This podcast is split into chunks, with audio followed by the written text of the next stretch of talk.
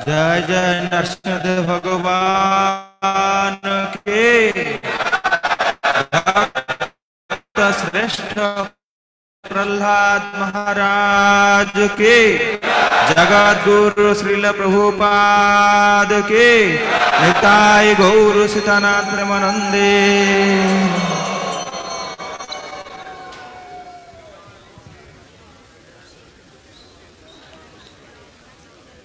जनसिंहा श्रीनसिंहा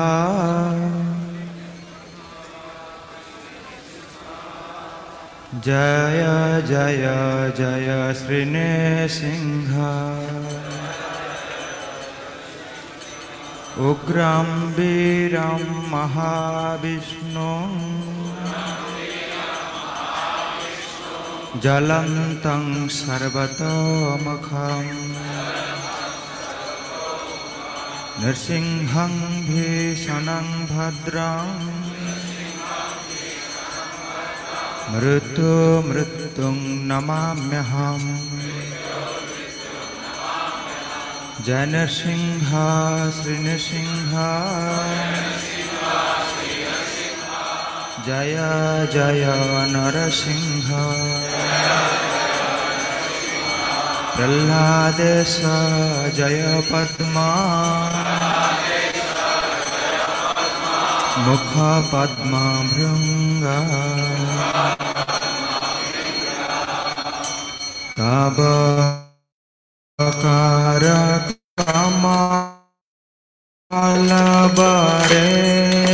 नाथ अद्भुत शृङ्ग दलिता हिरण्यकशिपो भृङ्ग केशवदिता नरहरिरूपा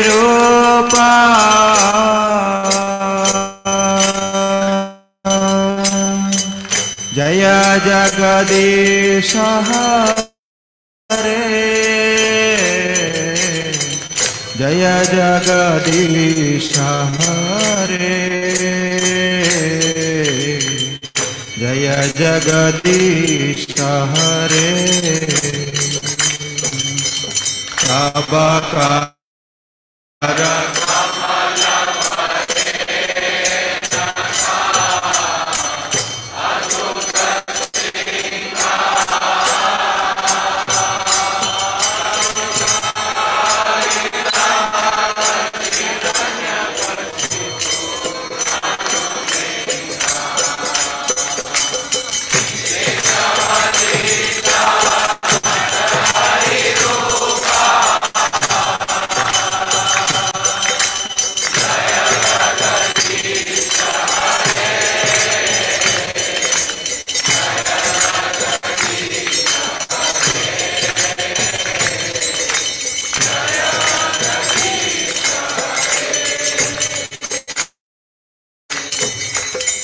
अबकार केशवदिता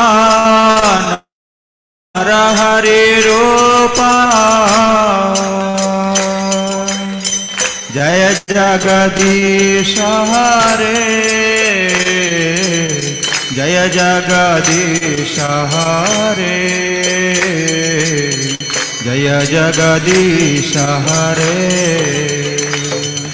केशव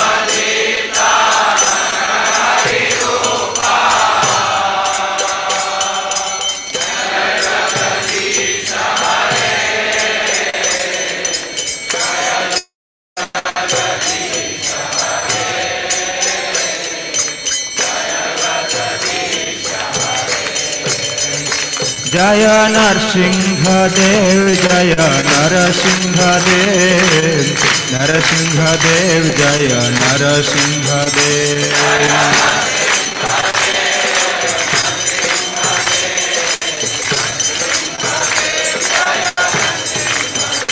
जय नर हरि जय नर हरि नर हरि जय नर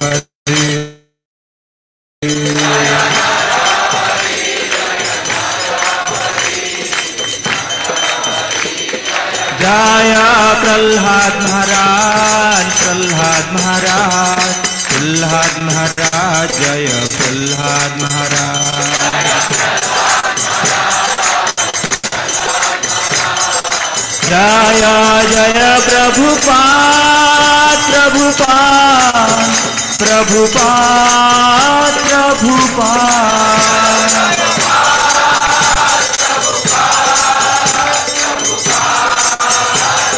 नेता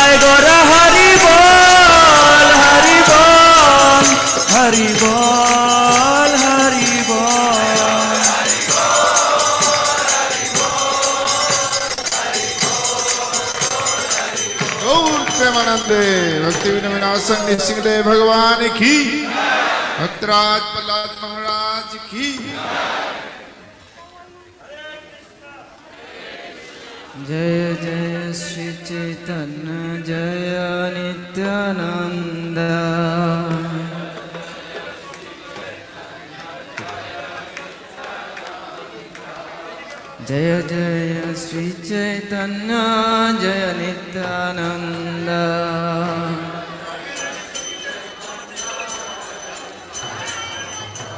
जय जय श्री चैतन्य, जय नित्यानंद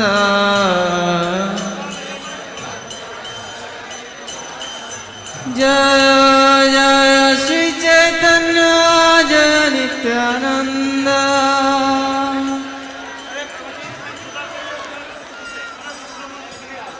जय दिग्गचंद्र जय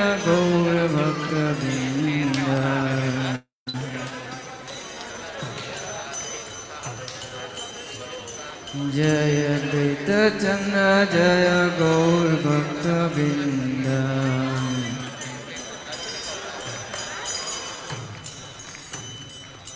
हरे कृष्णा हरे कृष्णा कृष्णा कृष्णा, हरे हरे हरे राम, हरे राम राम हरे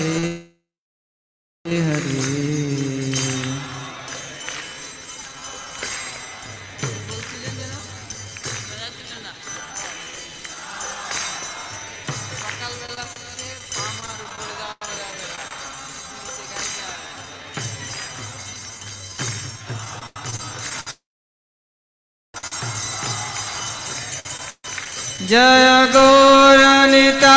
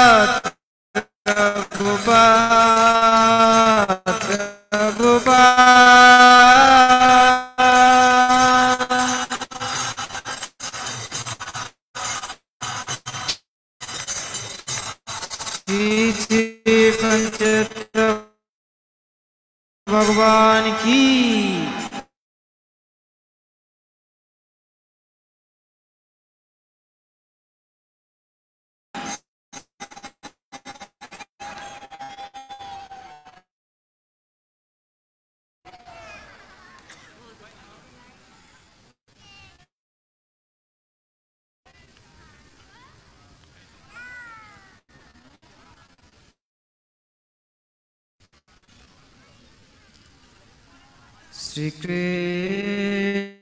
Krishna Chaitanya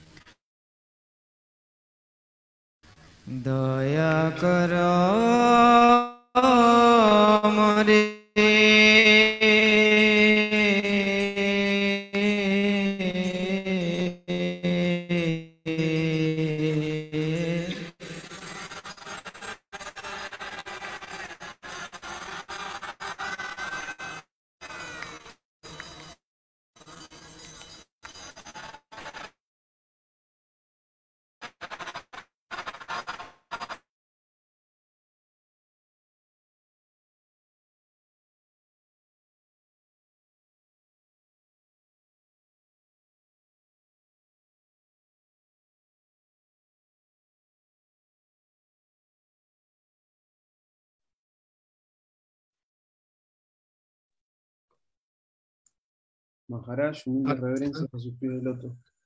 Buenos días, tengan todos Hare Krishna, Jai Shila Prabhupada. Feliz Navidad en conciencia de Krishna para todos. Espero Hare que se encuentren todos muy bien. Feliz de estar con ustedes el día de hoy, compartiendo los maravillosos pasatiempos de Krishna. Bueno, entonces, eh, los pasatiempos de Krishna se dividen en dos partes. Nitya Lila y Naimitika Lila. Nitya quiere decir eternos y Naimitika ocasionales, ¿no? Entonces, Krishna, la- el pasatiempo de matar demonios son pasatiempos ocasionales, porque Krishna eh, no mata demonios en el mundo espiritual porque no hay demonios. Entonces, hay a veces en Goloka Brindavan salen rumores. Vienen los demonios. Pero nada más un rumor. Entonces, eh, bueno, entonces, pero los pasatiempos ocasionales de Krishna de matar demonios. Chaitanya Shikshamrita representan diferentes impedimentos o anartas en el corazón de los aspirantes a devotos y que por escuchar estos pasatiempos y orar diariamente al santo nombre y implorar a Krishna su misericordia, lo pueden ir eliminando gradualmente. Entonces, eh, quedamos en, en que hoy empezamos con el pasatiempo de, de castigar a la serpiente Calía. Eh, esta, este pasatiempo representa eliminar del corazón la vanidad, la malicia, el hacerle daño a los demás, la torpeza y la, y la aspereza, la falta de, de amabilidad, ¿no? Ser muy áspero, muy rudo, muy duro. Entonces, eh, voy a leer un poco el pasatiempo, ¿no? Eh, del libro Krishna y de otras literaturas también. Eh, el pasatiempo sucedió de esta manera, ¿no? Que hay una historia muy larga, pero se la voy a tratar de resumir. Ah, eh, la razón por la que Kalía se refugió en ese lago que está en el río Yamuna, del mismo río Yamuna, es porque una, él tuvo una pelea con Garuda. Eh, Garuda iba a una isla donde había muchas serpientes y se comía las serpientes. Pero las serpientes llegaron a un acuerdo con, Cali, con Garuda de que todos los días le iban a ofrecer una sola serpiente y él no iba a molestar a las demás. Y Garuda aceptó. Entonces todos los días una serpiente era ofrecida a Garuda como su alimento. Pero Calía eh, tenía mucha fuerza, tenía 100 cabezas, era muy grande, muy fuerte. Y como las serpientes se comen entre ellas también, él se comió la ofrenda de Garuda. Cuando Garuda vino y se enteró, se enojó mucho y, tuvo una gran pelea con Kalía. ¿no? Entonces, eh, viéndose derrotado, Kalía estaba huyendo del océano, buscando dónde esconderse de Garuda, le tenía mucho temor.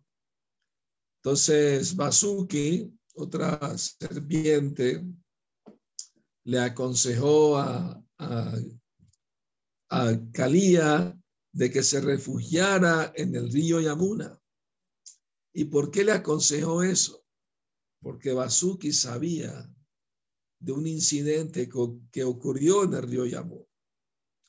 Y el incidente era que había un yogi que meditaba bajo el agua en el río Yamuna, ¿no?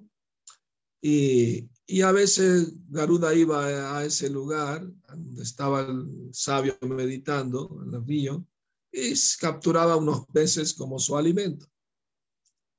Uh, pero un día, un día capturó Garuda al rey de los peces, el pez más. Y los demás pececitos estaban muy, muy tristes de que su rey fue capturado. Entonces, uh, el yogi, estoy tratando de recordar su nombre en este momento. Si alguien se acuerda, me puede, me puede decir. Eh, ya me vendrá a la memoria. Krishna ese recuerdo y lo olvido, ¿no? Entonces, eh, bueno, eh, el yogi, como vio los pececitos tristes porque se llevaron a su rey, se atrevió a maldecir a Garuda. Y con eso cometió grave ofensa. Le dio una orden a un asociado eterno del Señor. Le dio, no puedes venir aquí nunca más, aquí al río Yamuna. Y si vienes, vas a morir. Entonces, por respeto al sabio, eh, Garuda no iba más al río Yamuna. Y como Basuki se enteró, pues le sopló a, su amigo Kalía de que se refugiara allí. Y fíjense lo que pasó, ¿no? Al, al refugiarse en el río Yamuna, con su veneno contaminó todo ese lago y todos los peces que estaban ahí murieron.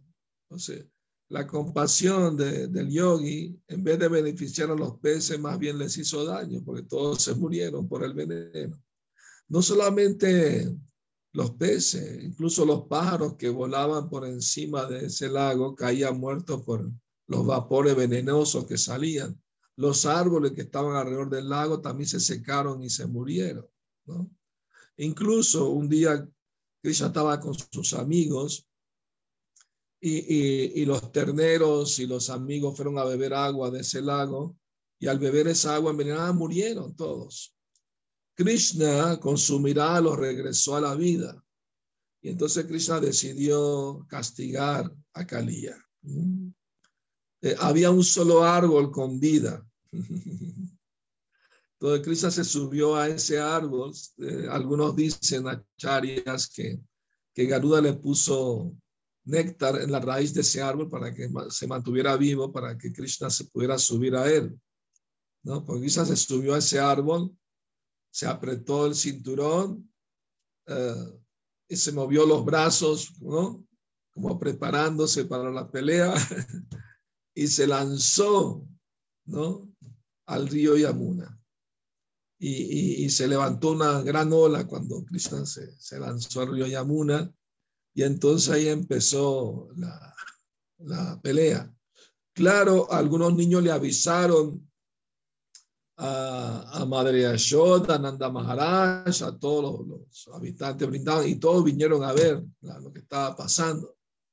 Entonces Krishna eh, decidió jugar un pasatiempo que es el siguiente.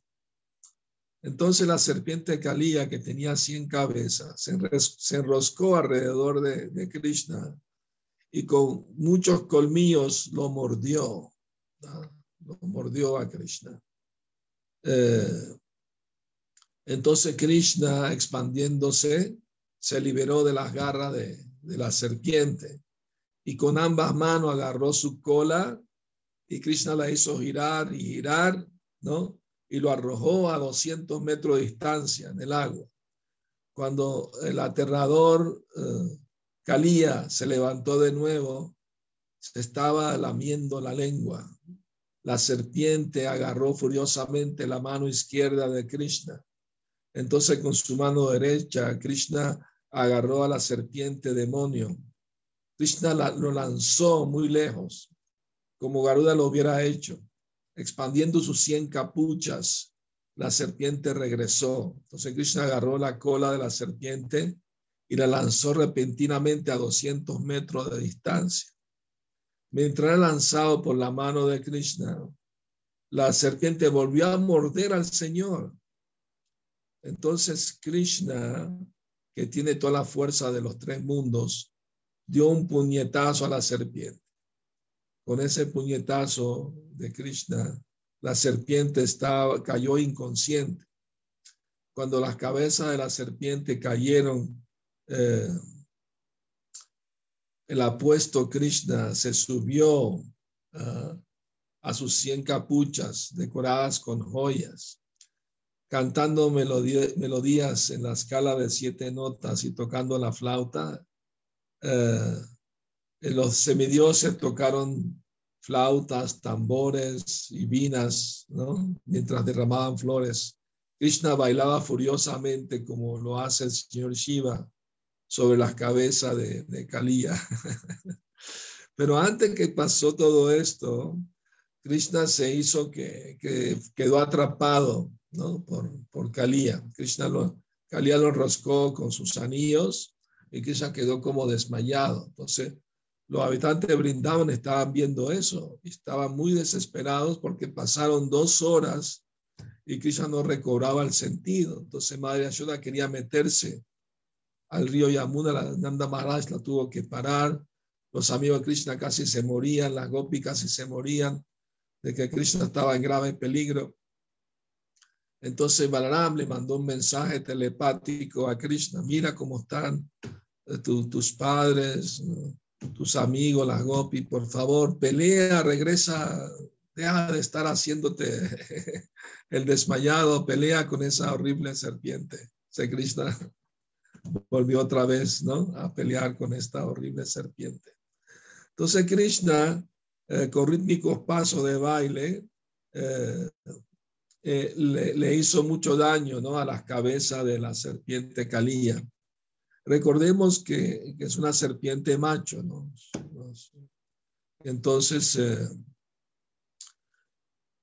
entonces, las, y él tenía sus esposas, Calía, otra serpiente de gran esposa del que lo acompañaba. Entonces ellas se inclinaron ante los pies de Krishna y con palabras ahogadas por la emoción hablaron eh, con el Señor. Ellas dijeron, reverencias a ti, mi querido Krishna Chandra, el, el amo de Gokula y de Goloka. Reverencia a ti, tú eres la suprema personalidad de Dios original, eh, el amo de innumerables universos. Reverencia a ti, oh Señor de Radha, el amo de Braya, eh, el hijo de Nanda y la alegría de Yashoda. Así ellas glorificaron eh, a, Krishna de muchas maneras. Entonces, la, la, las- la isla donde vivían todas las serpientes se llamaba Ramanaka Dvipa, ¿no? Entonces, eh, cuando, cuando Garuda escuchó las oraciones de sus esposas y le entró un poquito de, de conciencia, ¿no? Y se arrepintió y pidió perdón a Krishna por haberlo atacado, por haberlo mordido. Y Dios, como tengo cuerpo serpiente, estoy en la modalidad de la ignorancia y he hecho actividades atroces atacándote a ti, mi Señor. No te reconocí, por favor, perdóname. Y como se arrep- arrepintió sinceramente, Krishna no lo mató a Kalía, le perdonó la vida, ¿no? Pero le dijo, te perdono, pero con la condición de que tienes que irte de aquí, del Yamuna, y no regresar más. Pero mi Señor, todavía le tengo miedo a Garuda, es, capaz de que me ataque y me mate. No, no, cuando Garuda vea la suella de mis pies de loto sobre tu cabeza, él no te va a molestar más. Él va a entender que te di mi, mi misericordia, ¿no? Eh, ahora bien, ¿sabe cuando Shila Prabhupada fue a la isla de Fiji, ¿no? Eh, eh, escuchó una leyenda local de la gente que había visto una serpiente con muchas cabezas en el océano. Prabhupada se interesó, dijo, oh, ese debe ser Kalía. Entonces, entonces en esta isla debemos, eh, debemos instalar una deidad de Krishna bailando sobre Kalía, el castigo de Kalía. y hay una deidad ahí con Krishna bailando sobre la cabeza de, de que- la serpiente Kalía. Entonces, eh, cuando Krishna bailaba sobre la cabeza, le daba duro en la cabeza y vomitaba todo el veneno que tenía. Ya estaba a punto de morirse prácticamente. Kalía y fue ahí donde se entregó a Krishna y pidió perdón y refugio, ¿no? Entonces, bueno, eh, la pregunta es, eh, ¿quién fue él en su vida pasada? Esto es muy interesante, esta, esta historia de la vida pasada de Kalía. Ah, Esto está en el Garga Samhita. Eh, un día, eh, en la antigüedad, durante otras eras, eh, había un sabio que se llamaba Vedashira, eh, que era descendiente de Brigu Muni, el hijo del señor Brahma, y estaba haciendo austeridades en las colinas Vindhya, se llamaban. Pero un día llegó otro sabio eh, que se llamaba Ashvasi- Ashvasira Muni y vino a hacer austeridad en el ashram de este sabio. Pero Vedashira como que no le gustó mucho que este sabio viniera a su ashram y con los ojos enrojecidos por la ira, ¿ah? mirando a, a, a Vedashira, le habló airadamente. O sea, Vedashira le habló a Ashva, Ashvashira. Le dijo, Vedashira dijo, oh Brahmana, no realices austeridades en mi ashram. Oh sabio, cuya riqueza es la austeridad, ¿no hay otros lugares donde puedes ir a hacer felizmente tus austeridades? ¿Por qué tienes que venir aquí? ¿No? Cuando eh, escuchó las palabras de Vedashira, Ashvashira Muni se enfadó. Con los ojos enrojecidos se dirigió al sabio diciéndole, oh el mejor de los sabios, este lugar pertenece al Señor Mahavishnu, no nos pertenece ni a ti ni a mí. Eh, ¿No han hecho ya muchos sabios austeridades aquí? Estás enfadado sin razón y muestras tu lengua y tus dientes como si fueras una serpiente. Entonces te maldigo, conviértete en una serpiente. Ah, y estarás siempre temeroso, aterrorizado por la por Garuda, el águila de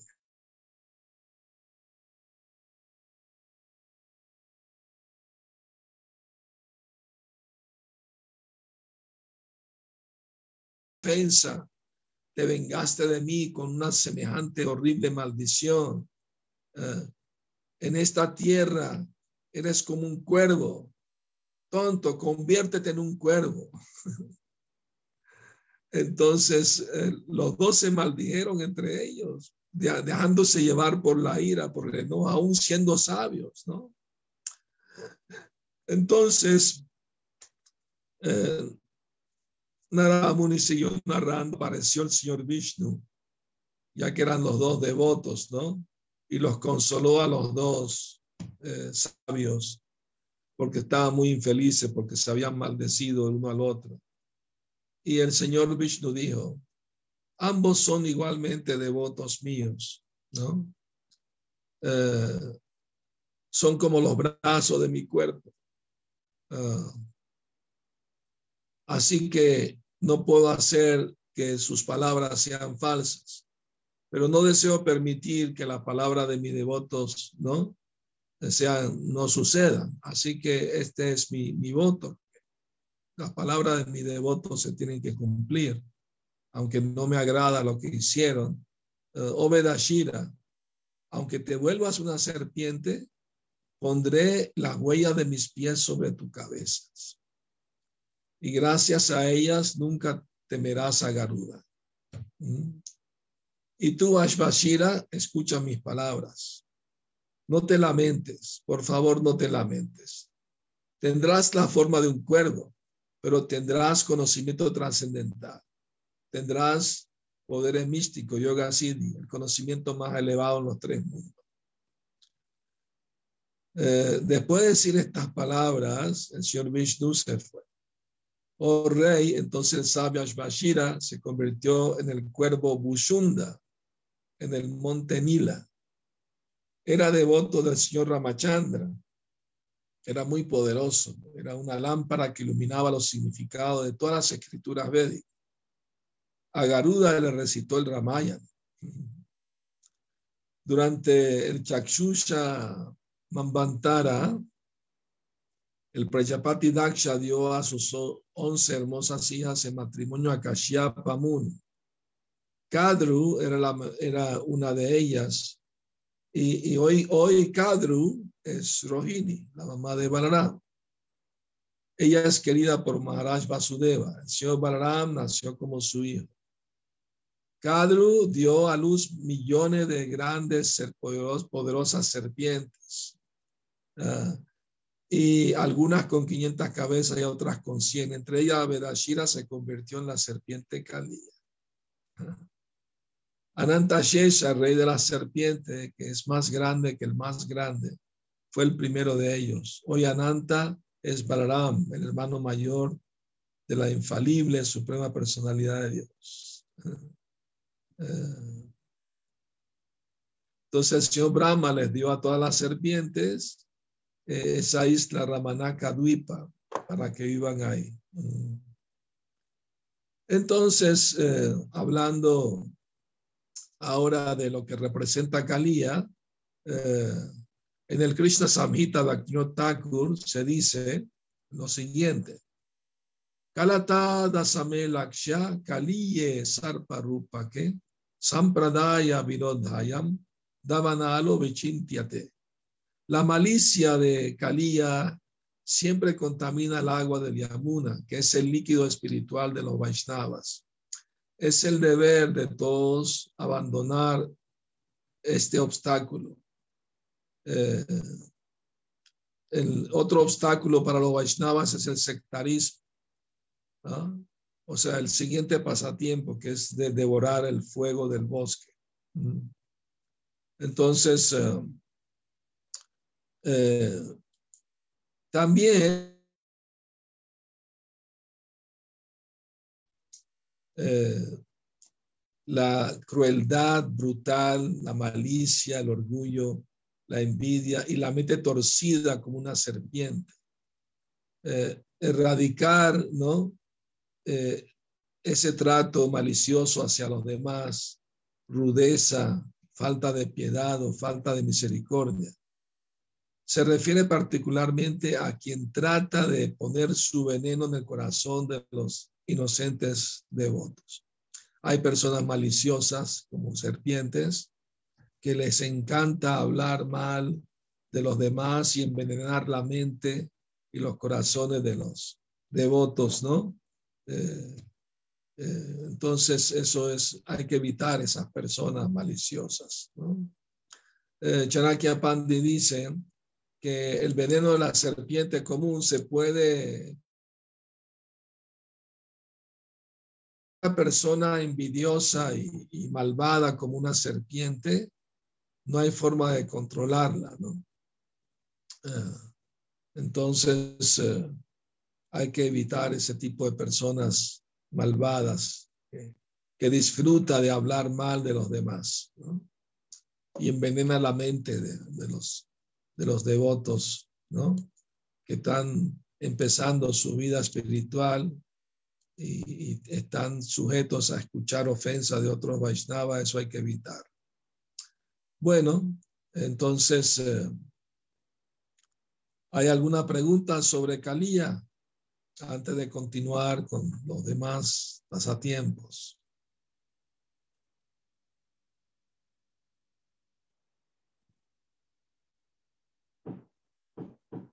Muy bien. Entonces, eh, el siguiente pasatiempo, eh, eh, los incendios del Krishna devora el incendio del bosque. De hecho, hay dos, eh, dos incendios que ocurrieron en el bosque. El primero fue justo después que Krishna castigó a Kalía. Los habitantes de Brindavan estaban tan exhaustos por todo el pasatiempo del castigo a Kalía que en vez de regresar a sus casas decidieron quedarse a dormir a la orilla del Yamuna. Entonces un demonio que era amigo de Kalía eh, incendió esa área para, para hacerle daño a los habitantes de Brindavan. Y Krishna para proteger a sus devotos eh, tragó todo ese fuego y los salvó de la muerte. ¿no? Eh, y el segundo incendio ocurrió después. Uh, también Krishna estaba con sus amigos y, se alejaron, se alejaron las, los terneros buscando pasto verde y fresco. Y, y Krishna estaba merendando, los amigos de Krishna, sigue tu merienda, nosotros traemos los terneros y no tardamos. Sí, sí, por favor, no se tarde. Y entonces siguieron la huella de los terneros y los encontraron en un bosque lejano. Y ese día Kamsa había mandado un demonio de fuego para matar a Krishna. Y cuando el demonio vio tantos niños y terneros, ah, Krishna debe estar en medio de ellos. Entonces el demonio hizo un círculo de fuego alrededor de ellos para que no se pudieran escapar. Y lo, los niños y, y terneros estaban en grave peligro. Empezaron a implorar a Krishna por su protección. Y Krishna de inmediato se hizo presente en medio de ellos y les dijo, no tengan miedo, no tengan miedo, yo los voy a proteger. Tan solo cierren los ojos. Y la razón por la que Krishna les pidió que cerraran los ojos, eh, eh, porque Krishna de, decidió tragarse el fuego, pero él no quería que sus amigos se pusieran en ansiedad al verlo tragar fuego. O sea, si tú ves un amigo tuyo tragando fuego, te pones en mucha ansiedad. Te perturba. Entonces, Krishna no quería perturbar a su amigo ni ponerlo en ansiedad, viéndolo tragar fuego. Les pidió que cerraran los ojos. Otra razón por la que Krishna les pidió que cerraran los ojos a los niños era que Krishna pensó, ya una vez me pusieron en problema mis amigos al irle a, a Madre Yashoda con el chisme de que estaba comiendo tierra. Y si ahora van y le dicen que estaba comiendo fuego, Madre Yashoda se va a enojar mucho conmigo. Entonces, mejor que cierren los ojos, no me vean. Entonces, bueno, eh, los niños pensaron, no, a lo mejor Krishna va a hacer algunos mudras, quién sabe, ¿no? algunos encantamientos, no quiere que veamos. Todos los niños cerraron los ojos y Krishna se tragó todo el fuego, ¿no? salvando así a sus amigos. Y Krishna le dijo, ya pueden abrir los ojos. Pero cuando abrieron los ojos no estaban en ese bosque, estaban otra vez a la orilla del Yamuna, todo verde, todo bonito. ¿no? Krishna los transportó uh, de esa manera al otro lado. Entonces, este pasatiempo del bosque, ¿no? que son dos, eh, eh, el primero representa el ataque del ateísmo y otras filosofías antagónicas a la conciencia de Cristo. Uh, al extinguir estos fuegos, Krishna ilustra con este pasatiempo los anartas de la lucha contra las opiniones de otros, odio interno entre las mismas comunidades, a veces entre mismas comunidades de devotos o no devotos hay, hay eh, odio, hay malos entendidos, hay riña, hay peleas, ¿no? Entonces esos fuegos representan eso. Menosprecio por otras prácticas religiosas, peleas y conflictos. El primer incendio específicamente representa tener odio y argumentar contra los Vaishnavas. Puede incluir también el antagonismo entre diferentes religiones. Entonces, por la misericordia del maestro espiritual, se extingue el fuego de la existencia material. Vishwanath Chakrabarti Thakur en el primer verso de, del Gurbastaka, ¿no? Él dice, Samsara daban a la lida loca. El, el, maestro espiritual recibe bendiciones del océano de misericordia. Karunaya Sindhu. Así como uno derrama agua extinguiendo el incendio del bosque, el maestro espiritual libera este mundo materialmente afligido, extinguiendo el fuego ardiente de la existencia material. Yo ofrezco mi respetuosa reverencia a los pies del loto de tal maestro espiritual. En es un océano de misericordia. Con el conocimiento trascendental, ¿no? Que Shila Prabhupada nos entregó a través de sus libros y sus clases, podemos eh, como, como, un, como, una lluvia a limpiarnos de todos esos malos sentimientos, de malos entendidos y odio hacia otras personas y, y conflicto entre comunidades de devotos y conflicto con ateos, etcétera, ¿no? Entonces, eh, eh, muy bien. Eh, pueden, en cualquier momento, pueden levantar la mano o escribir algún comentario o pregunta y podemos seguir. Entonces, el siguiente pasatiempo es la, la, la, matanza del demonio Pralambasura. Maharaj, había una pregunta, perdón. Sí, sí, adelante. En el chat. Sí. Dice lo siguiente. Eh, pregunta si es el mismo demonio. Eh, no sé si los dos, los dos incendios. La pregunta es si es el mismo demonio. No, no, son dos diferentes, dos diferentes demonios. No son el mismo. Fue, fue en diferentes ocasiones. ¿No? Entonces, eh, muy bien. ¿Alguna otra pregunta? Hare Krishna, Gurudeva. Eh, mis reverencias. Eh, mi pregunta ah, perdón, Gurudeva, mis preguntas eran esas, o sea, si eran el mismo demonio, el de los dos incendios, y este, bueno, ya me aclaró Ya. que, era- que eran diferentes, y cómo se llamaban los demonios. No aparece el nombre de ellos, ¿ah? Como ¿No? que no le Ah, dieron mucha importancia. Ah, No le dieron mucha importancia a ese demonio insignificante, ¿no? Ah, ok, ok, muchas gracias, Gurudeva. Ya, Hare Krishna. Muy bien, entonces, eh, muy bien, vamos a, a seguir entonces, si no hay más preguntas o comentarios, seguimos con, con eh, el demonio Pralam Basura. ¿Ah? Ah. Muy bien. Entonces, ese demonio fue matado por, por el señor Balaram. Y él representa eh, los siguientes anartas. El, el libertinaje, ¿m?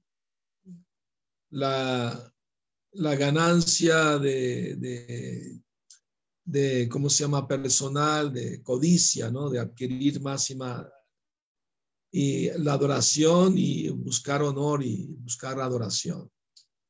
Entonces, eh, los impersonalistas desean fundirse en el Brahman impersonal.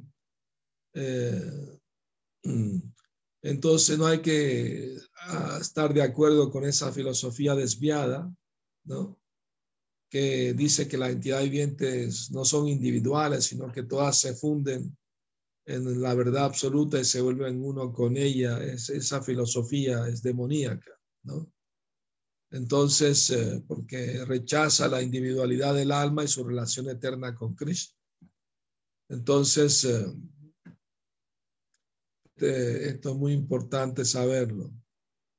Entonces, acerca de Pralam Basura, él era tan grande eh, que medía como, como más de 20 kilómetros de alto.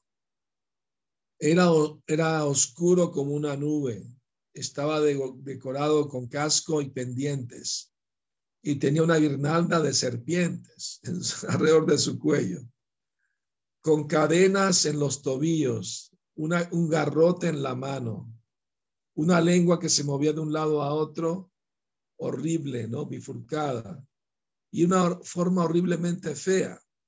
Parecía la muerte personificada.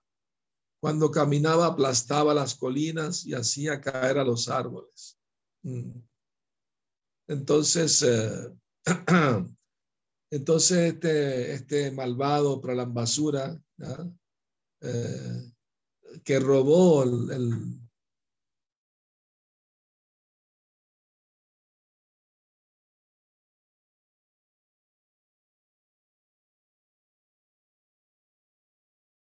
por la Teo Kamsa para, uh, para matar a Krishna. Y, y Balaram se encargó de, de, matarle a él, ¿no? Uh, entonces, uh, el pasatiempo es que él, este demonio Pralambasura, muy astuto, él se enteró de alguna manera de que uno de los amigos de Krishna ese día no fue a, cuidar vacas con Cristo. Entonces él aprovechó y con su poder místico se transformó en la forma de ese niño que no vino a, jugar ese día con Cristo. Entonces no, se, no despertó ninguna sospecha, porque todos pensaban que era ese amigo particular de Krishna. ¿no? Y entonces, pero claro, Krishna lo detectó rápidamente. Y como el demonio pensó, uh, que, que Krishna era demasiado poderoso, él pensó mejor, primero mato a Balaram y después mato a Krishna.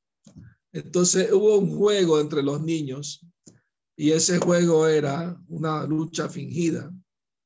Y el, y el, eh, y el grupo que era vencido tenía que cargar a los vencedores uh, en los hombros y llevarlo a pasear y regresar.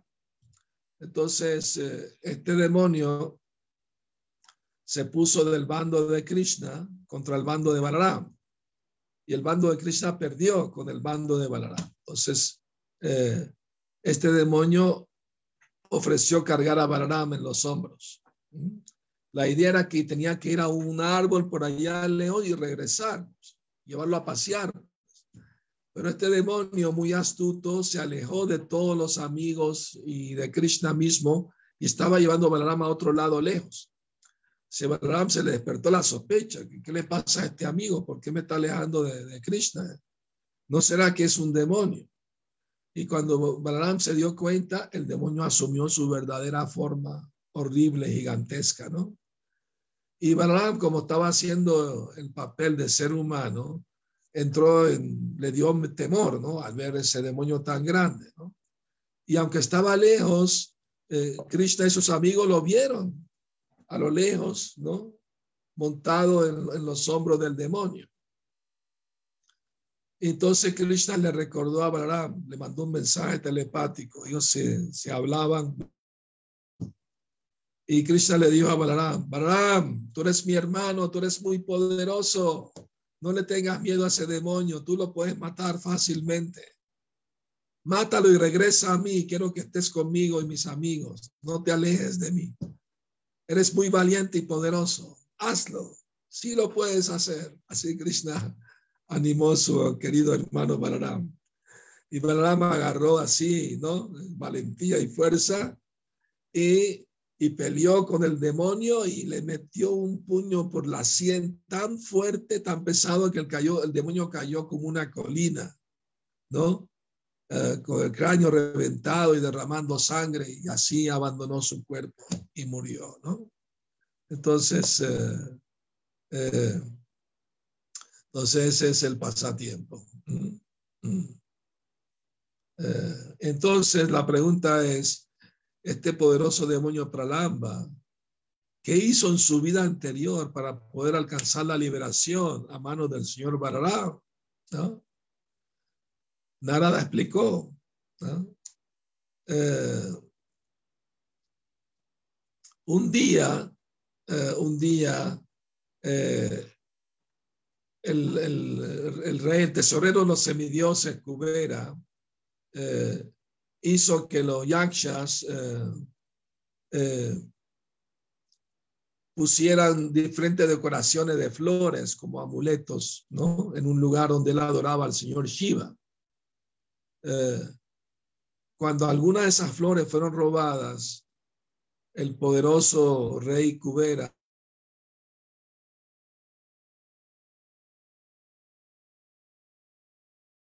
Entonces Kubera pronunció una maldición. Dijo, cualquier semidioso humano que tome alguna de estas flores se convertirá en demonio. Esa es mi maldición. Entonces, pasó por ahí un día un semidios Gandharva que se llamaba Vijay, ah, que era hijo de, de, de Juju, un sabio se llamaba Juju. Y él caminaba en peregrinaje a muchos lugares sagrados, cantando la gloria al Señor Vishnu, era devoto de Vishnu. Y llegó a ese bosque de Chaitra Rata. Sin él saber nada de la maldición, ah, el Gandharva tomó alguna de las flores que habían ahí. Inmediatamente abandonó el cuerpo de Gandharva y se convirtió en un demonio. Entonces cayó a los pies de Cubera, ¿no? Y con mala mano junta presentó su petición. Y complacido con él, Cubera lo vendió. Eh, eres un, un, devoto de corazón pacífico del Señor Vishnu. Oh, por favor, no te lamentes, ¿no? Al final de para Yuga, en el bosque de Bandiraban, a orilla del Yamuna, alcanzará la liberación a manos del señor Balaram. De esto no hay duda. Entonces, ahí está. la maldición, bendición. Hay una cosa interesante que les quiero comentar y es la siguiente, ¿no? Que existe tal cosa como la casualidad. No todo está controlado por el karma. Por ejemplo, eh, si un sabio camina por un lugar, decide caminar por otro lugar, eso no está dictado por el karma. Eso es por su libre albedrío. Pues, decidió ir por aquí en vez de por allá. Y si en el camino se encontró a alguien que se benefició de su asociación, pues eso es misericordia inesperada, ¿no? Me explico. Y así también eh, Vijay no es que hizo, no, no, estaba consciente de que, no sabía que esas flores eran para Shiva, ¿no? Él las tomó con la idea de ofrecérselas a Vishnu, pero como había una maldición, pues tenía que cumplirse, ¿no? ¿Me explico? Entonces a veces pasan estas cosas y Krishna siempre hace los ajustes necesarios para proteger a su devoto, incluso de maldiciones, ¿no? Como Kalía, ¿no? Eh, en su vida pasada era un sabio, pero por eso no lo mató, porque era un devoto en su vida pasada. ¿Me explico? Eh, porque se arrepintió también, pidió perdón como Kalía, ¿no? ¿Me explico? Eh, claro, aunque Krishna lo mata, si era devoto en la vida pasada, no se funde en el Brahman, pues, se va a Vaikunta, ¿no? es un devoto, ¿no? ¿No? quiere fundirse en el Brahman, es un suicidio espiritual. Entonces, eh, y así pues eh, logró, los semidioses lanzaron lluvia de flores sobre Balaram, tocaron tambores glorificando a Balaram, todos los amigos de Krishna y Balaram estaban felices de tenerlo de vuelta, ¿no? Eh, muy bien. El siguiente tema no, no es de demonios, es eh, de los brahmanas que ofrecían sacrificios. Hay una pregunta Sí, adelante. en Facebook de Shiveshwara Nityananda. Pregunta, Adelante. ¿habrá alguna razón por la que Balaram mató a Pranambasura y no Krishna? Bueno, porque la bendición que le dio Kubera era que iba a morir a manos de Balaram. Entonces tenía que suceder tal como fue hecha la maldición y no de.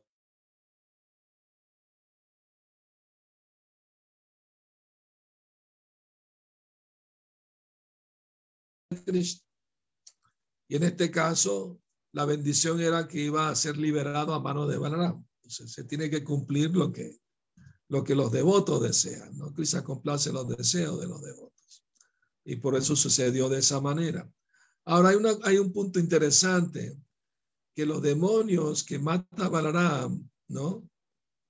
Eh, por ejemplo, eh, este demonio Pralambasura representa los deseos eh, libidinosos, la lujuria, ¿no?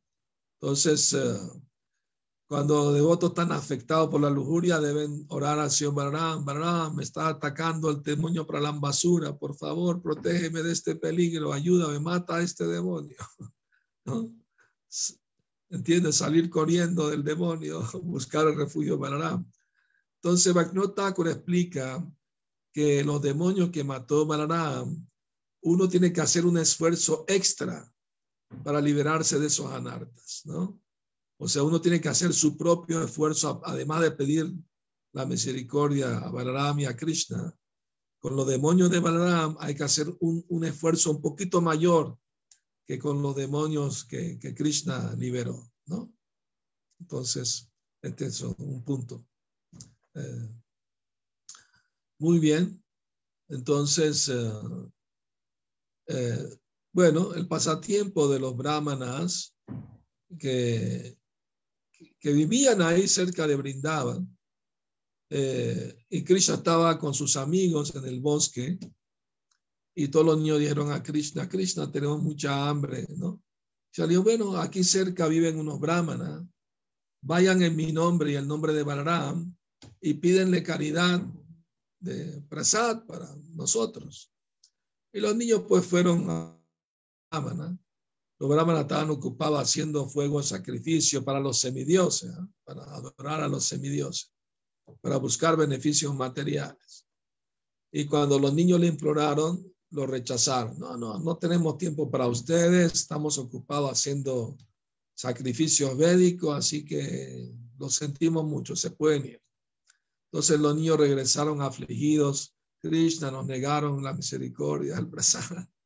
Krishna les predicó a sus amigos, no, no se aflijan, es normal cuando uno va a pedir, mucha gente va a decir que no. Así que es una lección para los sankirtaneros también que si cuando ofrecen los libros, mucha gente dice que no, no se aflija. Krishna dijo que es normal. Sigan intentándolo, alguien les va a aceptar los libros. Entonces, uh, entonces Krishna le dijo, regresen otra vez a la casa de los brahmanas, pero esta vez no le pidan a ellos, pídanle a sus esposas, que ellas sí son mis devotas, y le van a dar el prasad. Entonces los niños fueron y se acercaron a la esposa de los brahmanas y cuando se enteraron ellas, no, no, nosotros mismas vamos no solo preparar el prasad, sino llevárselo al bosque a Krishna. Y, se fueron con varias cestas en la cabeza llenas de prasadas que.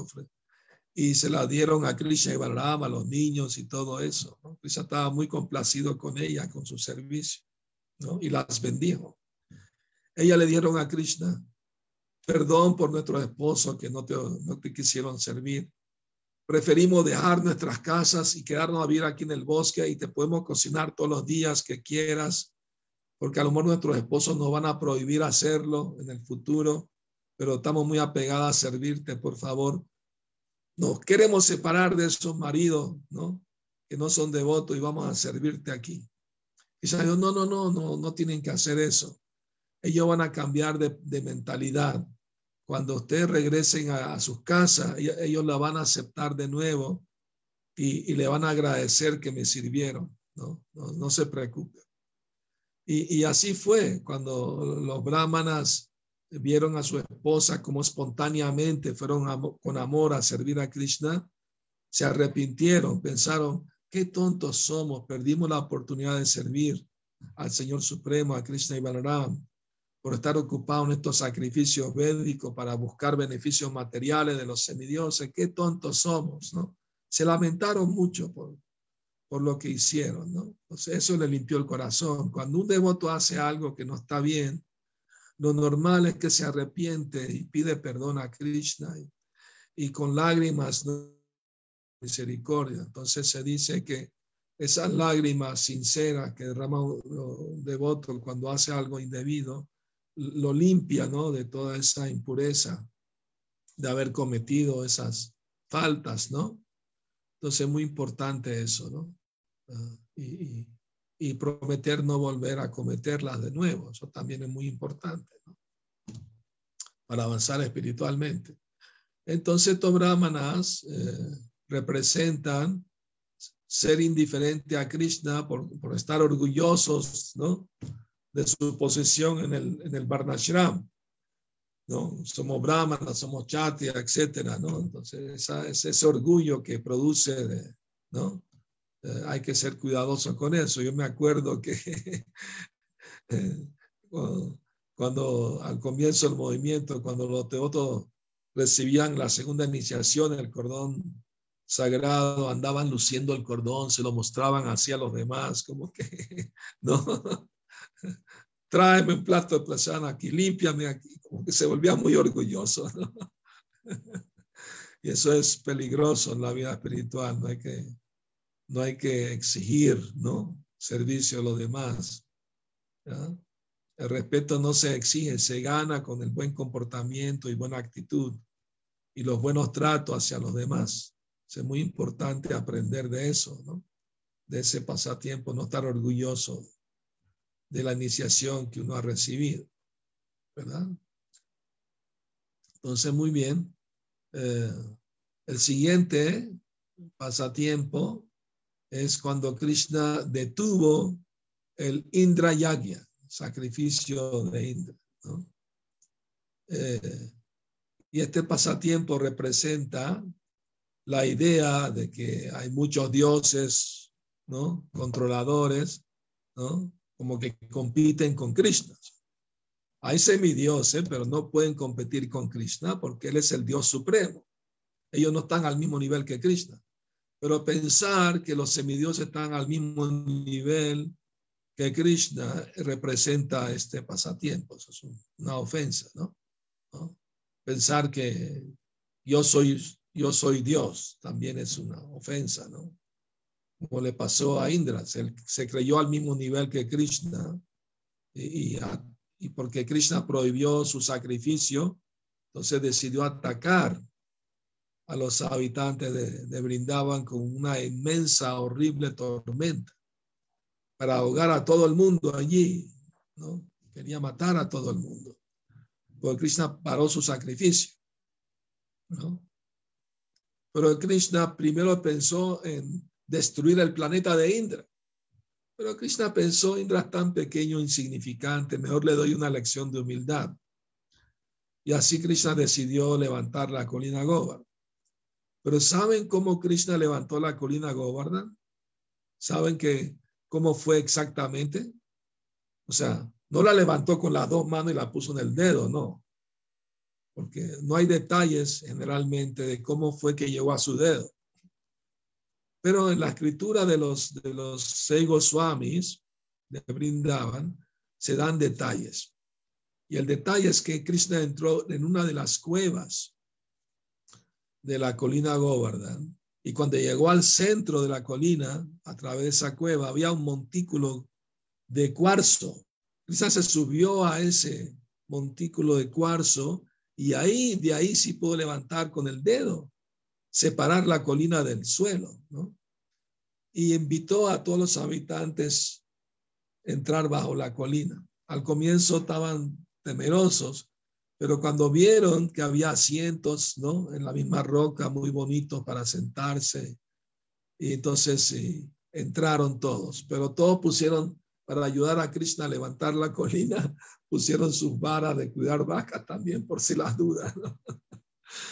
Ahora cuando, cuando entró Radharani con las gopis bajo la colina, cuando Krishna vio a Radharani, la, la mano se le empezó a temblar. Entonces todos los vaqueros estaban ahí asustados poniendo, vamos, tenemos que ayudar a Krishna. ¿no?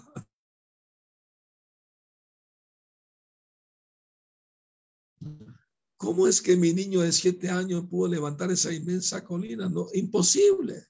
Ah, ya sé por qué lo pudo hacer.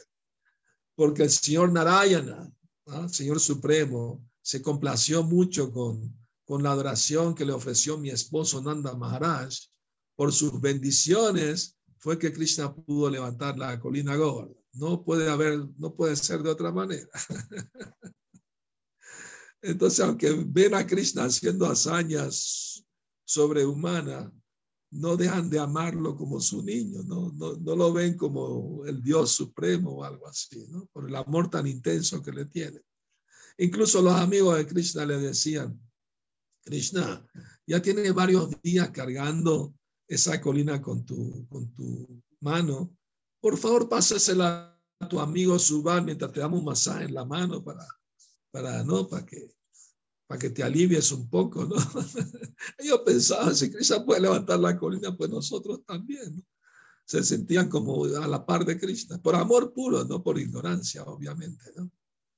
Entonces, eh, Krishna puso el Sudarshan Chakra en la cima de la colina Govardhan, el agua mientras caía para proteger la misma colina, ¿no? Eh, y, no solo eso, porque también Krishna quería proteger los animales que se quedaron en, la colina. Eh, los animales confiaron en la, en la, protección de Krishna y no saltaron de la colina ¿ah? para escapar de la inmensa tormenta. Oh, Krishna nos va a proteger. Y Krishna al poner el disco, Suras en Chakra, pues protegió a, la colina y los animales que había en ella también. Eh, eh, Indra había enviado la, la, nube Sambartaka, que generalmente la llama al momento de la aniquilación total del universo, ¿no? Eh, pero Sambartaka regresó con Indra, Indra, ya ahogaste a todos los habitantes. No, no, no pude hacer nada. ¿Cómo que no? Pues Krishna levantó la colina y los protegió. Ah, yo voy a ir personalmente a ver. Y Indra se montó en su elefante Iravata y, y, planeaba con su rayo, eh, ¿no? Vajra, muy poderoso rayo, ¿no? Que con él había matado muchos poderosos demonios. Eh, y, su intención era partir la colina Gordon por la mitad. Pero cuando Krishna se dio cuenta de eso, levantó la ceja a Krishna. Y al Krishna levantar la ceja, la mano de, Indra se le paralizó. No podía mover la mano. A Indra se dio cuenta que Krishna es más poderoso que él, aunque apareció en forma humana, no es un ser humano. Y, y él se dio cuenta, qué tonto soy, ¿no? Krishna es mi amo y mi señor, el mismo señor Vishnu, el mismo señor Narayana, ¿no? Entonces decidió ir a pedir perdón. Pero muy inteligente, ¿eh? muy inteligente Indra, le pidió a una vaca Surabi que lo acompañara para que intercediera por él. Entonces, la vaquita, como es muy querida por Krishna, intercedió por Indra. Por favor, Krishna, Indra eh, volvió a sus cabales, está arrepentido por la ofensa que cometió. Por favor, perdónalo. Entonces, Indra se arrodilló ante Krishna y ofreció oraciones y pidió perdón. Krishna lo perdonó. Y cuando Krishna lo perdonó, el elefante Iravata y la vaquita bañaron a Krishna eh, con su leche y su agua. Y ahí se formó un lago que se llama Govinda Kunda, que todavía está ahí al pie de la colina Govardhan. ¿no? Entonces, eh, ahora puede surgir una duda. ¿no? ¿Por qué Krishna perdonó tan fácilmente a Indra? y al señor Brahma cuando se robó a los niños no lo perdonó tan fácilmente. porque después Krishna, después de escuchar las oraciones de Brahma, sonrió silenciosamente, no pronunció palabra alguna. Entonces Brahma quedó con la duda si Krishna me perdonó o no, si aceptó mi disculpa. En cambio, con Indra fue rápido y así, lo perdonó muy fácil. Una razón, obviamente, que la vaquita Surabi intercedió por él, pero otra razón más importante es la siguiente, que la explica Srila Sanatan Goswami en su Brihad Bhagavatamrita. Él dice que, que la ofensa de Brahma alejó a Krishna de sus amigos por un año. Aunque no les hizo daño ni nada, los puso a dormir solamente. En cambio, la ofensa de Indra, aunque era para hacerle daño a los habitantes de Brindavan, pero los unió a Krishna por una semana entera bajo la colina. Entonces, por esa razón, a Krishna le fue más fácil perdonar a Indra, porque lo reunió con, con su devoto bajo la colina por una semana, y por eso lo perdonó más fácilmente que a Brahma. Ahora bien, Brahma, como es muy inteligente, muy devoto, después de ese pasatiempo que, Krishna asumió la forma de miles de, terneros y de, y de niños, Brahma sabía que en Kali Yuga iba a aparecer Krishna como el señor Chaitanya. Y se fue a Navadvip y allí se puso a cantar el nombre de Goranga y a meditar en la forma del señor Chaitanya. Y por muchos años, cuando el señor Chaitanya se complació con él, apareció ante él, bendiciéndolo. Y Brahma estaba en éxtasis, ¿no? Llorando de felicidad, ver la bella forma del señor Chaitanya. Entonces el señor Chaitanya le ofreció una bendición y Brahma pidió la siguiente bendición. Mi señor, como soy un semidios, ¿no? creador del universo, a veces me envanezco, me, ¿no? Y, me gustaría cuando aparezcas, ¿no? Como Goranga, participar de, de tus pasatiempos. Pero por favor, dame un papel muy humilde para que no me enorgullezca, como me pasó, ¿no?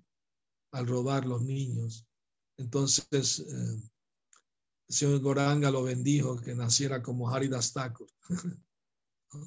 como nació en familia musulmana, se sentía muy humilde y muy inferior a los demás devotos. Bueno, entonces eh, eh, ese, es el pasatiempo de Indra. Y el siguiente pasatiempo, el último que va a cantar hoy, es eh, liberar a Nanda Maharaj de Varuna. Un día, eh, un día después de, de, de Kadasi en Dwadasi, Nanda Maharaj, el padre de Krishna, fue a bañarse al Yamuna. Pero parece que fue demasiado temprano. ¿no? Ah, y por esa razón, unos sirvientes de Varuna lo apresaron, ¿no? Parece que hay ciertas horas que uno no se debe bañar en el río, en los ríos sagrados, ¿no? O sea, muy temprano, a las 2 o 3 de la mañana, eso es demasiado temprano, tiene que ser como una hora y media antes del sol o después, pero no, parece que no antes, ¿no? Entonces, bueno, Nanda Maharaj no, no estaba al tanto de, de esos detalles y los sirvientes de Varuna se lo llevaron a la morada de Varuna. Cuando Krishna se enteró de que su padre había desaparecido del río Yamuna, inmediatamente él fue, ¿no? A la morada de Varuna a reclamar a su padre. Entonces Varuna pues estaba muy complacido de ver a Krishna ofreció oraciones y pidió perdón por los sirvientes, ¿no? Que habían secuestrado al padre de Krishna y se lo entregó a Krishna. Y, el padre de Krishna Nanda Maharaj estaba complacido con Varuna porque lo trató muy bien. Le dio todas las necesidades, comodidades, etc. Entonces, eh, Krishna bendijo a Varuna y, y, se llevó de vuelta a su padre, ¿no? Entonces, ese pasatiempo eh, representa la destrucción de la idea de que el tomar eh, estimulantes, embriagantes, ¿no? Eh, drogas, alcohol, etcétera, puede aumentar la, la dicha del, del, del, servicio devocional. O sea, si alguno, alguien puede pensar, si tomo droga voy a cantar mejor Hare Krishna. Al, alguna vez un devoto me dijo que tomó una droga y empezó a ver el cuadro de, que se movía, el, Krishna se movía en el cuadro esas cosas, ah, no, en éxtasis y todo. Pero esa idea es, incorrecta y es abominable, ¿no? Pensar que que las drogas me pueden ayudar a, mejorar mi servicio devocional o algo así, ¿no?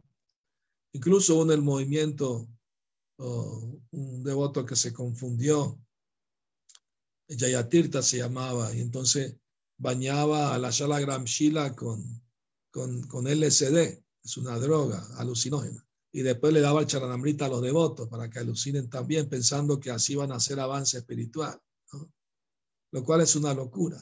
obviamente. Entonces ese pasatiempo representa eso. ¿no? Eh, hay que confundirse con eso. Prabhupada dice en el Bhagavad Gita, las personas que fuman ganja, marihuana, están llamando de ser, más de cerca a la muerte, están reduciendo la duración de su vida. ¿no? Y qué hablar de otras drogas, todas reducen la vida, dañan el cuerpo. Cuando Prabhupada empezó a predicar en el occidente, en la época de los 60 había muchos, muchos jóvenes tomando LSD, otras drogas, ¿no? Marihuana, de, cocaína, de todo. Y entonces un grupo de ellos vino al templo y, y estaban retando a Prabhupada. Bueno, ¿cómo sabe? ¿Usted ha probado alguna vez LSD? Prabhupada dijo, no. Entonces, ¿cómo sabe que no puede ayudar espiritualmente? ¿No? el LSD nos ayuda a tener visiones espirituales, como que es malo el LSD, porque usted predica en contra del LSD. Y Prabhupada le dijo, yo no he probado el LSD, pero mis discípulos sí, ellos les pueden decir. Inmediatamente un de los discípulos dijo, sí, yo he probado el LSD y es todo un plano mental. Te, te, te, te da un plano mental que te siente un poco aliviado del cuerpo, pero otra vez aterrizas al cuerpo y estás sufriendo otra vez. En cambio, el mantra Hare Krishna te mantiene una conciencia espiritual elevada y si sigues cantando no tienes que sufrir ningún bajón, ¿no? Como sucede con cualquier droga, que crea adicción y crea eh, problemas mentales y físicos, ¿no? Entonces, les digo por propia experiencia, así lo derrotaron, ¿no? a, a los defensores del LSD. bueno, entonces, eh, si no hay, si hay alguna pregunta, algún comentario, podemos tener unos minutos más. Eh, Maharaj, hay dos preguntas en el chat. Sí. La primera Adelante. dice si podría hablar más, por favor, sobre fundirse en el Brahman e ir a Vaikunta. Muy bien. O sea, hay diferentes tipos de liberación. Básicamente dos. Fundirse en el Brahman es una y la otra ir a los planetas espirituales, ya sea Vaikunta o Goloka. Ahora bien, ¿por qué razón los devotos nunca quieren fundirse en el Brahman impersonal?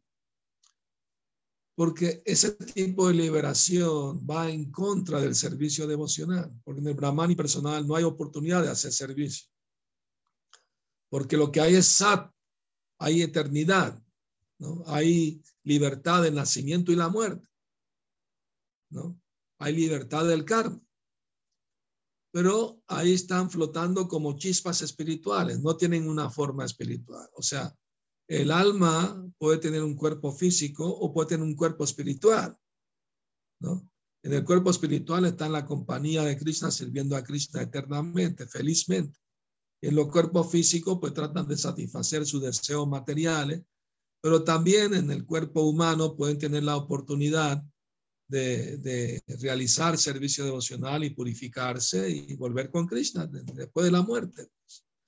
Pero los impersonalistas que quieren fundirse en el Brahman y volverse uno con el, con el Brahman, están cometiendo suicidio espiritual, porque, no, me explico, o sea, se liberan de la muerte, del nacimiento repetido, pero no están simplemente ahí pensando que no piensan, sintiendo que no sienten, desean que no desean. Entonces es una negación de la existencia material. Ya no hay el sufrimiento de la existencia material, pero no está la bienaventuranza del servicio amoroso a Krishna.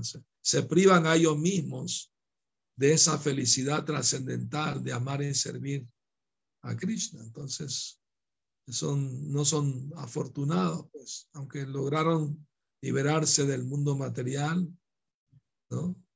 Su situación no es nada deseable, ¿verdad? Espero que eso haya aplicado. Muy bien. La, la, siguiente pregunta de Kesha Babarati Dice, por favor, acepten mis humildes reverencias, todas las glorias para Sila Prabhupada. Maharaj, ¿podría dar algunos ejemplos de los tipos de faltas que el devoto puede cometer y de las cuales tiene que pedir perdón a Krishna y prometer de no volver a cometerlas como hizo alusión en el precedente pasatiempo? Gracias, Maharaj. Muy bien, obviamente romper uno de los cuatro principios, ¿verdad? es, es una ofensa, ¿verdad? uh, y hay que evitar ¿no? esto. Y si el devoto accidentalmente rompe uno de esos principios, debe arrepentirse y pedirle perdón a Krishna y prometer no volverlo a hacer. ¿no? No, porque una de las ofensas al santo nombre es cometer actividad pecaminosa con la idea de contrarrestarla mediante el canto del santo nombre pero sin la intención de parar de cometer actividades pecaminosas. O sea, el santo nombre nos puede purificar de todos los malos karmas y todas las actividades pecaminosas de muchas vidas. Pero si uno lo canta con la intención de seguir pecando para ser perdonado o ser purificado con el santo nombre repetidamente, indefinidamente, entonces es una la ofensa más grave al santo nombre. Entonces, básicamente eso. Y todo lo demás que hablamos, ¿no? De ira, envidia, odio entre comunidades, también esas son anartas, ¿verdad? Eh, no solamente los cuatro principios, hay otras cosas más. Hablar mal de los demás, ¿no? Odiar a otras personas, todas esas cosas. Ser malicioso, etcétera. Entonces tenemos que todos los días implorar al santo nombre, rogarle a Krishna que nos ayude a, a superar esos impedimentos, esos anartas en la vida espiritual y con sinceridad, ¿no? Llorarle a Krishna por, por su misericordia y su ayuda para no seguir cayendo en esas ofensas. O sea, eso, eso, esa es la actitud diaria que hay que tener en la vida espiritual, ¿no? Como dice el dicho, niño que no llora no mama. Entonces, hay que pedir. Y al mismo tiempo hay que hacer el esfuerzo, ¿no? A Dios rogando y con el mazo dando. Uno tiene que esforzarse todos los días. De evitar las cosas que pueden perjudicar nuestra vida espiritual y aceptar las cosas que nos ayudan en la vida espiritual. Eso es un síntoma de entrega a Krishna cuando uno hace eso. Maharaj, otra pregunta de Bhaktin Marta, que está en el chat. Reverencias, Gurudev, ¿cómo sabemos ante una ofensa que cometemos si Krishna nos perdona? Lo vamos a saber si de verdad estamos sinceramente arrepentidos. O sea, si uno de verdad se siente mal por lo que hizo y pide perdón a Krishna sinceramente, tiene que pedirle perdón al devoto. ¿Entiendes? no, no a Krishna, sino al devoto de Krishna que uno ofendió, a ese tiene que pedirle perdón. Pero la ofensa en general, pues uno, uno claro, pide perdón ¿no? a, a Krishna y, y pide su ayuda para no volver a cometerlas de nuevo. Eso es muy importante. ¿Y cómo saber si Krishna nos perdonó? Bueno, que seguimos con entusiasmo la vida espiritual. ¿no? Con vigor decidimos portarnos bien, pues ya sabemos que quizás nos está dando la misericordia, pues, ¿verdad? Maharaj, en Facebook hay dos preguntas. Sí. Una de Shiveshwara Nityananda, que dice si Brahma es una designación y cuál es el nombre de Brahma. Brahma no es una designación, es una persona, eh, pero es el cargo, es el puesto, ¿no? En cada creación, otra entidad viviente ocupa el lugar de Brahma, pero sigue llamándose Brahma. Es, como eh, el cargo, ¿no? ¿Me explico? Pero es una entidad viviente, no es una designación, es un servicio de, de, de asistir a Krishna en la creación del universo, que es un devoto, sino como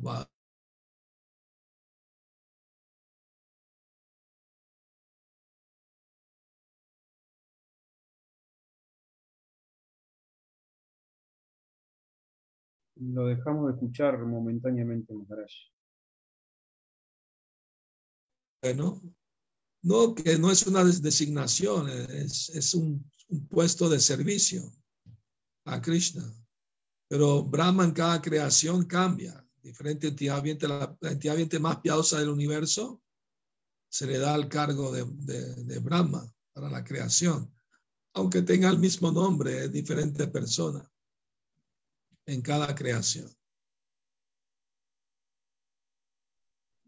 Maharaj, la otra pregunta es de Jorge Adorno en Facebook y dice, Hare Krishna Maharaj, por favor acepte más humildes reverencias. Una pregunta.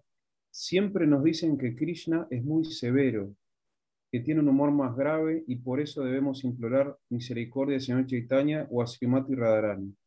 ¿Por qué es eso? Yo no sé quién les ha dicho que Krishna es muy severo.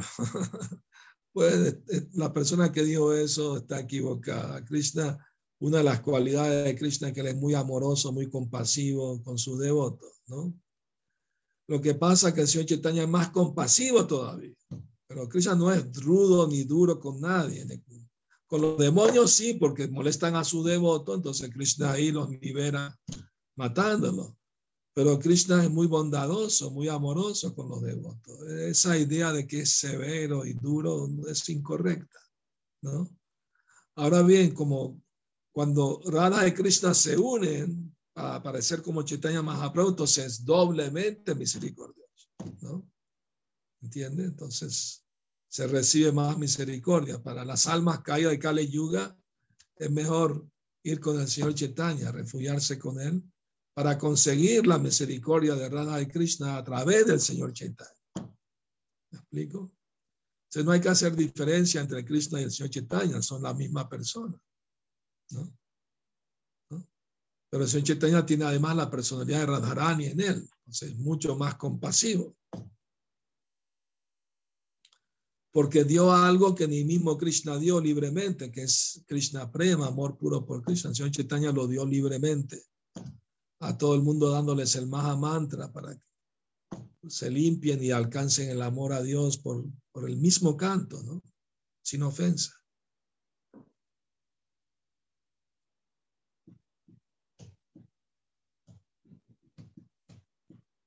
En el chat hay la una otra, la, la otra pregunta de Facebook, Maharaj, Sí, disculpe, de Sí. Tito Roldán. Dice, en el mundo espiritual, ¿nuestra posición es eterna? Por ejemplo, si somos césped, ¿siempre lo seremos o hay una progresión hasta volvernos gopas, por ejemplo? Una vez le preguntaron a Prabhupada, Prabhupada, ¿por qué en el mundo espiritual hay árboles, hay plantas, ¿no? Hay, hay piedras, hay, o sea, colinas, árboles, flores, etcétera, animales, ¿por qué? Y Prabhupada les dio, ¿y qué quieren? ¿Que Krishna baile con la gopi sin un escenario atrás? ¿Que, que, que va a bailar con un brahmayoti atrás? No hay variedad, no hay... Krishna le gusta la variedad. y para eso tiene que haber todas esas formas de vida, ¿no? Césped y rocas. Pero el asunto es que todos ellos están todo el tiempo en éxtasis. Al Krishna pisar el césped, al Krishna tocar las rocas, ¿no? Cuando quiso tocar la flauta, todo, hasta las piernas se derriten de amor. O sea, todo el mundo está, hasta el granito de arena que Cristo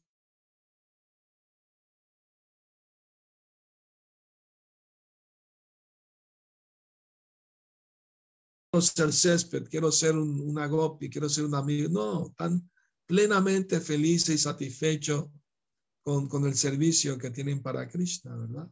Decorar los pasatiempos de Krishna con, con su presencia, ¿no? Ese es su servicio. Pero los Gaudía Vaishnavas, ¿no? Prabhupada explica que los Gaudía Vaishnavas, ¿no? Quieren servicio más activo a Krishna, como sirviente o como amigos, ¿no? O como parientes o como amantes, ¿no? Conyugales, ¿no? De Krishna. Entonces, esa es la aspiración de los Gaudía Vaishnavas, ¿no? La exclusividad que tienen, ¿no? De, de, esas razas particulares, ¿verdad? Y hay suficiente césped en el mundo espiritual, no hace falta que haya más césped. no tiene que pensar, oh, no, me voy a volver césped en el mundo espiritual. No, no se preocupe, eso no va a pasar. Ya hay suficiente allá. Krishna ama por igual al ternerito que a Radharán. Lo abraza al ternero y lo, lo, lo, besa también. Y el ternero siente mucho amor y mucho cariño, mucho y está feliz de ser un ternero para Krishna.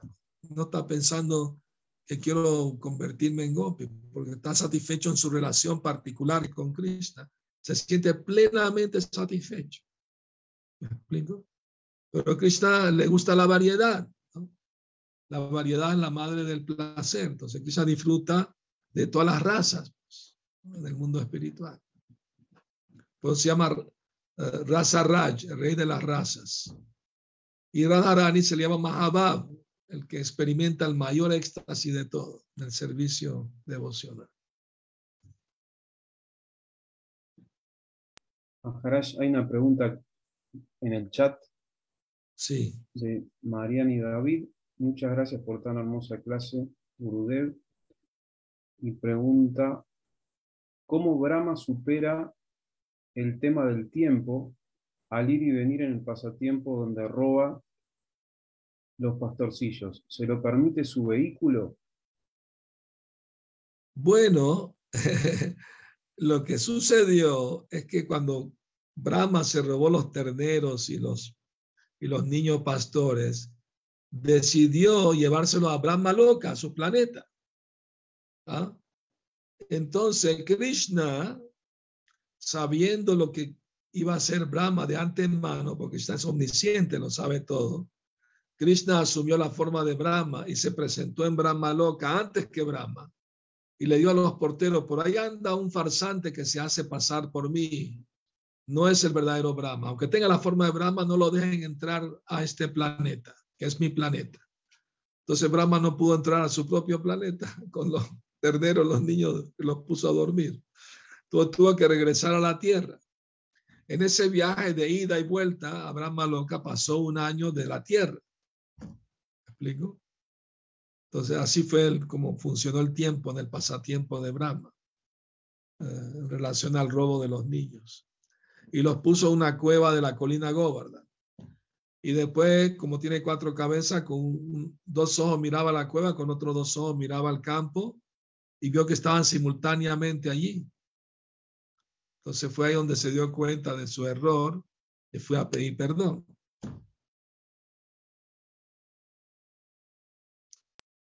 Jai Maharaj, hay una pregunta en Facebook de Siamala Devi Das desde México, Ciudad de México. Muy bien. Pregunta, ¿qué sucede con el Vaishnava parado?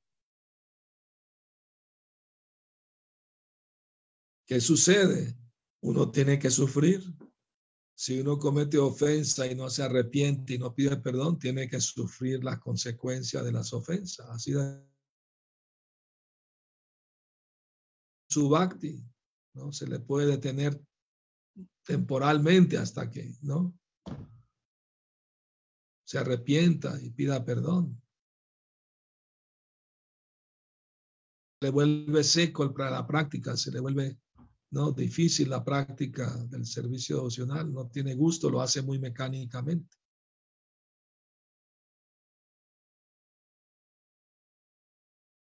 Maharaj, aquí en el chat, en Kesha Babarati pregunta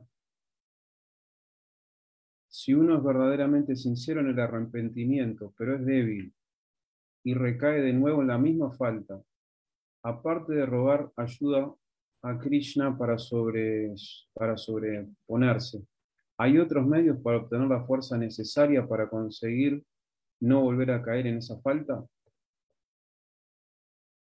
Obviamente que sí, obviamente que sí. Mira, en la práctica espiritual uno tiene que ser determinado. Si no hay determinación, ¿me entiendes?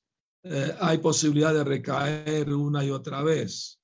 Y aunque el devoto se siente mal y se arrepiente cada vez que cae, no termina de levantarse del todo. ¿Por qué? Porque no está determinado. Y la determinación viene cuando uno controla voluntariamente sus sentidos, viene la determinación. ¿Me explico? ¿Y cómo uno va a controlar los sentidos? Con conocimiento, sabiendo yo no soy el cuerpo, ¿por qué tengo que cometer actividades pecaminosas para complacer el cuerpo si no soy el cuerpo? No me va a hacer feliz. Es simplemente una sensación de placer temporal que confunde mi mente y me hace creer que soy feliz gratificándome los sentidos. Entonces, con conocimiento, con filosofía, uno debe saber, debe entender por qué debo parar con ese comportamiento y con esa debilidad espiritual. Hay que pedirle al Señor Balaram que nos dé la fuerza espiritual, ¿no? Para sobreponernos a esas flaquezas. ¿Me explico? Entonces, conscientemente uno debe evitar, si uno es débil, evite las tentaciones. Si alguien tiene la debilidad de jugar a los juegos de apuesta, de casino, no pase frente al casino, váyase por otra calle, si es débil. ¿Me explico? ¿Ah? Entonces, uno conscientemente evita las tentaciones si es débil. Ahora, cuando es fuerte, aunque esté frente a la tentación, no lo tienta, porque está muy fuerte, muy convencido.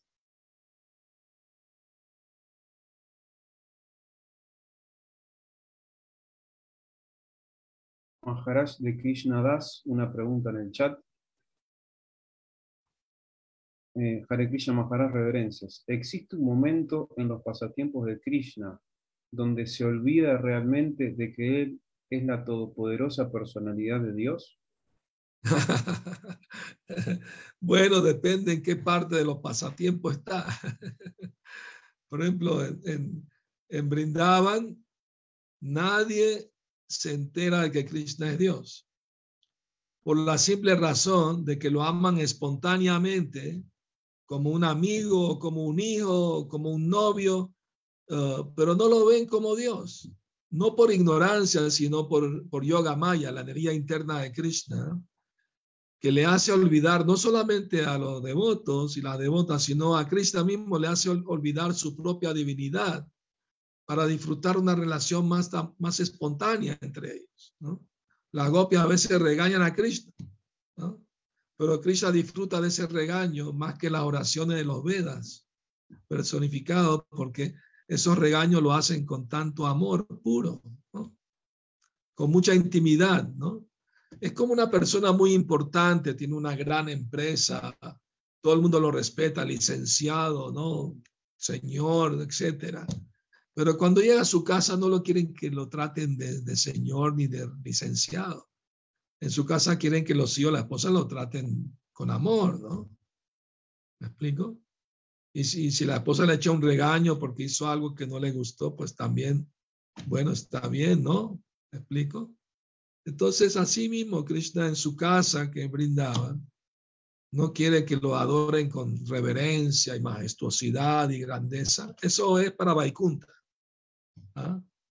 Los devotos de Vaikunta les gusta adorar a Krishna de esa manera, Él los complace. Ahí está Dios con su majestuosidad y grandeza y opulencia, ¿no? Y está bien, porque es la vida eterna también, el servicio devocional puro, ¿no? Pero depende del gusto de cada quien. Si alguien quiere adorar a Krishna de una forma más espontánea, amorosa, pues está Goloka Brindavan, ¿no? Para eso. Entonces, fíjense, aquí tenemos que estar bien convencidos de que Cristo es la suprema personalidad de Dios, el Señor Supremo. Y cuando nos liberamos y vamos con Krishna, ¿ah? al mundo espiritual, nos tenemos que olvidar de eso para siempre. Ese es lo, paradójico, ¿no? De, de los pasatiempos de Krishna. Los amigos de Krishna piensan, oh, tengo muchos amigos, los quiero a todos. Pero Krishna es mi mejor amigo, es el amigo que más quiero. Pero es mi amigo, si se porta mal, le jalo la oreja. ¿No? ¿Comprende? Y si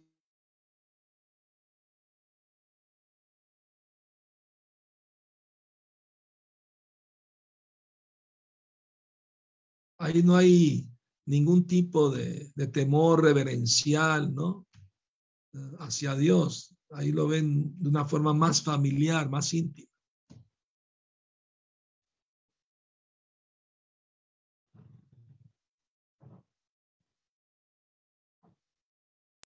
Maharaj, no veo más preguntas. Muy bien, muchas gracias a todos por participar de estos pasatiempos maravillosos de Krishna. Y espero que, estén muy bien, felices siempre en su práctica espiritual. Mis mejores deseos para que sigan felices recordando siempre a Krishna. Muy bien. El próximo programa va a ser el sábado. ¿Mm? El sábado porque, eh, porque el, el, domingo es primero, entonces mejor, ¿verdad, Eduardo? Estamos para servirlo, Maharaj, cuando usted diga. El sábado No, no, primero. ¿Cómo? No, no, es domingo, perdón. Tiene razón. El, el primero a lo mejor muchos van a estar durmiendo hasta tarde porque se trasnocharon el 31. Hacen fiesta con la familia. Bueno, obviamente, ayer celebraron los devotos aquí la Navidad, ¿no? Con amigos y familiares.